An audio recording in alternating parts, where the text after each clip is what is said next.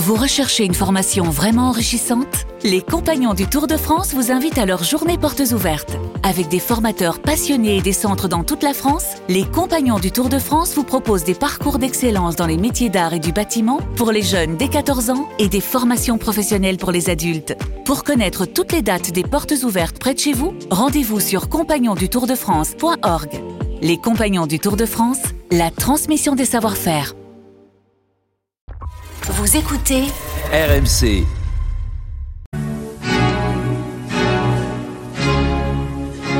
Église d'aujourd'hui, une émission de Régis Burnet. Bonsoir et merci de nous retrouver pour Église d'aujourd'hui, votre moment de réflexion du dimanche. Êtes-vous déjà allé à Lourdes ou à Rocamadour? Connaissez-vous Assise ou Lorette? Avez-vous envie d'aller un jour à Jérusalem? Tous ces lieux si différents et à l'histoire variée partagent tous un point commun, ce sont des sanctuaires.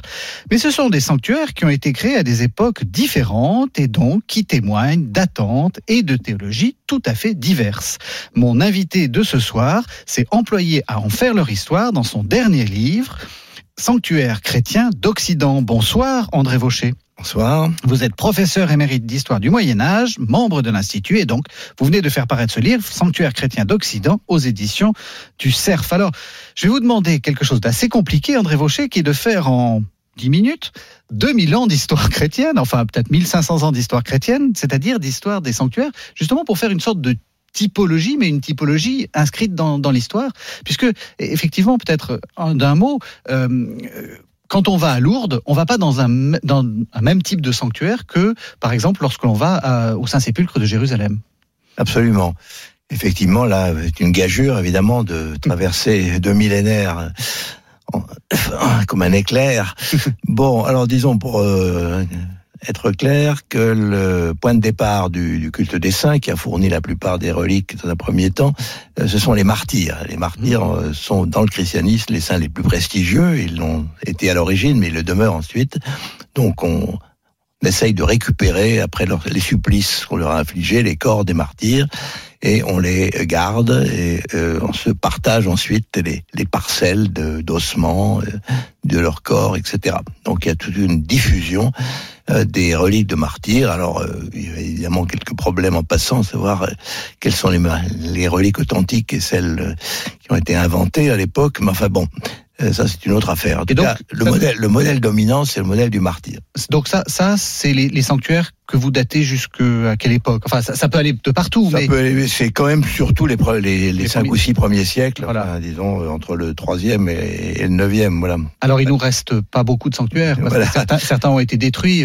Par exemple, le, le sanctuaire de Marie-Madeleine à Éphèse n'existe plus. Voilà, mais il y en a, par exemple, le sanctuaire de Saint-Maurice, euh, l'abbaye de Saint-Maurice en Suisse, ou le Saint-Maurice de Vienne, qui ont des reliques de Saint-Maurice, qui est un martyr de la Légion thébaine, mm -hmm. donc du troisième siècle de notre ère. Voilà. Deuxième catégorie de, saints dont on va rechercher les, reliques, ce sera les moines et surtout les ermites. Il y a un véritable engouement pour, pendant le Haut Moyen Âge et jusqu'au XIIe siècle pour les ermites. Donc les saints ermites ont beaucoup servi, en particulier pour la christianisation des campagnes, parce que c'était des gens qui étaient proches du peuple, qui, qui vivaient pauvrement dans la solitude, la prière, voilà. Donc il y a quantité de, de, sanctuaires, de petits sanctuaires locaux, mais, mais importants quand même, qui sont, ont été dédiés à des ermites. Et ensuite, à partir du moment où il y a de grandes abbayes qui se créent, euh, ce sont surtout les moines. Alors on a les reliques de Saint-Benoît, par exemple à Saint-Benoît-sur-Loire euh, aujourd'hui, mais euh, les moines du Mont-Cassin qui étaient fondés par Saint-Benoît prétendent aussi avoir les reliques de Saint-Benoît. Enfin bref, -hmm. c'est pas simple, mais en tout cas, euh, prépondérance du monachisme jusque vers le XIIe siècle. Alors je veux rendre hommage ici à un sanctuaire qui me, qui me, tient, qui me tient à cœur, puisque je suis de la région, c'est Saint-Antoine-l'Abbaye. Antoine, le père ah, des moines, sûr, se trouve à côté de Grenoble. Voilà, Saint-Antoine de, de Viennois, comme on dit. Voilà, c'est ça. Et voilà. Ensuite, Alors, euh, des reliques là aussi est pas euh, complètement assurée. Bien sûr. Euh, la, la, troisième vague, si je peux dire, ça sera des, des saints. Euh, alors ça pourrait être des saintes euh, comme Marie-Madeleine. Sont des, des saints qui sont liés à un processus qu'on appelle la révolution spirituelle du 12e, des 12e, 13e siècle, euh, qui est l'aspiration à revenir à l'évangile et aux personnages évangéliques. Donc on voit se développer quantité de sanctuaires à ce moment-là qui sont qui sont voués donc euh, dédiés à Marie-Madeleine. Alors au départ, c'est Vézelay, le grand sanctuaire, euh, ce qui nous vaut d'avoir une magnifique église romane à Vézelay.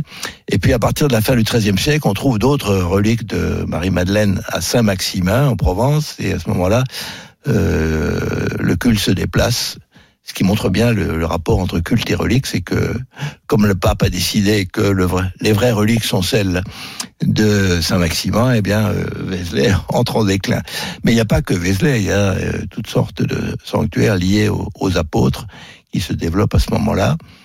Et puis euh, les sanctuaires des ordres mendiants, c'est-à-dire des, des nouveaux ordres créés par Saint Dominique et Saint François, et euh, il y a toute une, euh, en particulier dans les pays méditerranéens, en Italie particulièrement, des sanctuaires franciscains liés à des endroits où a vécu François, ou par exemple l'Averna, qui est un massif montagneux au haut duquel se trouve un, un grand couvent.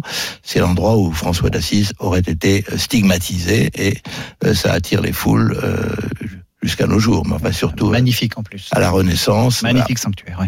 Ouais. Mmh. Donc voilà, il y a des, des, vagues successives, et puis il y a une véritable invasion mariale à partir du XIIIe siècle, enfin fin XIIIe, et ça n'arrêtera pas pratiquement jusqu'au début XVIIe, de plus en plus de sanctuaires dédiés à la Vierge Marie. Pourquoi? Parce que plusieurs raisons. La première, c'est que la, la, dévotion à la Vierge, évidemment, devient très importante au sein du christianisme. Elle a toujours été, mais enfin, il y a quand même un accent euh, supplémentaire au Moyen Âge. Et puis, euh, la, le culte des, de la Vierge offre une, une possibilité de rendre un culte euh, à quelqu'un, un saint, sans avoir de reliques. Alors l'Église, la hiérarchie ecclésiastique y est, y est, favorable parce que comme il circulait beaucoup de fausses reliques à l'époque, un sanctuaire marial, lui, ne pouvait pas être mis en doute vu que personne ne contestait euh, la, la, réalité de la Vierge Marie. Mhm. Donc euh, un avantage, et un avantage aussi pour les laïcs, en particulier les laïcs des campagnes, parce que les, les villes avaient souvent ratissé, si je peux dire, euh, les, les, reliques qui étaient dans les campagnes au XIe, XIIe siècle, et les campagnes se trouvaient dépourvues de reliques. Il y avait très peu de sanctuaires importants dans les campagnes. Donc, à travers le culte marial, euh, on, on voit naître des sanctuaires ruraux. Alors, c'est souvent lié à des à des, au cadre naturel. On voit Notre-Dame du Chêne, Notre-Dame du Bois, mhm. Notre-Dame de la Source ou du Rocher, etc. Donc il y a un lien dans le monde rural avec des, la découverte de statues mariales, euh, un paysan labourant découvre comme par hasard une statue de la Vierge dans la terre, ben là on, on crée un sanctuaire, il se produit les miracles, et à ce moment-là on construit une église. Voilà, il y a un processus euh, extrêmement cumulatif et répétitif dans la chrétienté de l'époque. Alors le plus célèbre, c'est le sanctuaire Notre-Dame de Lorette, bien sûr, qui euh, émerge à partir du XIVe siècle. Alors ça, c'est très spécial, Lorette. C'est très spécial parce, que là, on, on, on, transporte, on translate, si j'ose dire, la Terre Sainte directement. Voilà. Alors ça, ça fait partie d'un processus très très important à la fin du Moyen Âge. On considère que la Terre Sainte, bon, euh, bien sûr, Jérusalem, c'est formidable, mais on peut plus y aller, ou c'est très difficile à cause des Turcs, euh, des musulmans. Bon, donc on va essayer de recréer Jérusalem et la Terre Sainte en Europe occidentale, et on ramène, euh, Saint-Louis ramène euh, la couronne d'épines, d'autres ramènent des reliques précieuses de Constantinople et on va voir se développer donc des sacralités d'origine orientale mais récupérées par l'Occident, mhm. souvent volées d'ailleurs, faut le dire honnêtement. Mhm. Mais Lorette c'est très c'est très spécial, c'est carrément toute la toute la maison de de la Vierge. Alors Lorette c'est un cas particulier parce que c'est un un transport euh, mystérieux parce que ce serait la maison euh, où avait vécu euh, la Sainte Famille à Nazareth qui aurait été alors dans un premier temps on dit transporté par bateau à l'époque où les croisés ont dû abandonner la Terre Sainte, ce qui est à, la rigueur vraisemblable. Euh, et puis à partir du, 16e, euh, la fin du 15e siècle, on dit a été transporté par des anges euh, depuis la Terre Sainte jusqu'à en Italie, ce qui évidemment est, pose déjà davantage de problèmes. À l'historien. Alors on arrive à, on arrive à la, la fin de, de l'émission. Euh, évidemment, le, les sanctuaires euh, actuels, les plus célèbres, c'est des sanctuaires Mario, et donc il y a une dernière vague, d'une certaine façon, qui serait une vague d'apparitions qui, qui génère des, sanctuaires. Absolument. Alors les apparitions, euh, ce n'est pas euh, pas bah, banal. Enfin, je veux dire, ça ne court pas les rues au Moyen Âge. Et c'est seulement vers la fin du Moyen Âge qu'on commence à, à parler d'apparitions.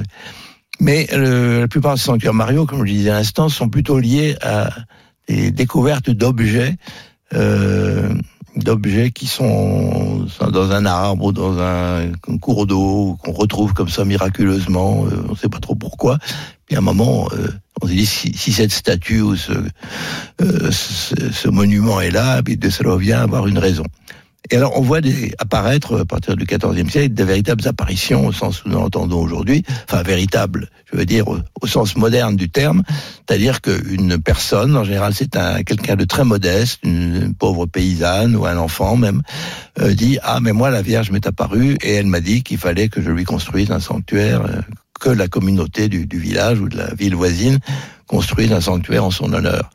Et ce genre d'apparition euh, se multiplie au 15e, 16e, euh, encore aux première moitié du 17e, et puis ça reprendra au 19e avec l'apparition de la salette lourde, etc.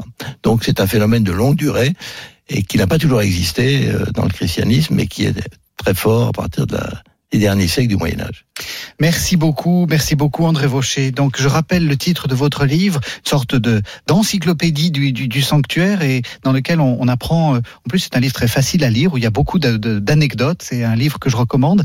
Sanctuaire chrétien d'Occident, c'est paru donc aux éditions du Cerf. Merci beaucoup André Vaucher.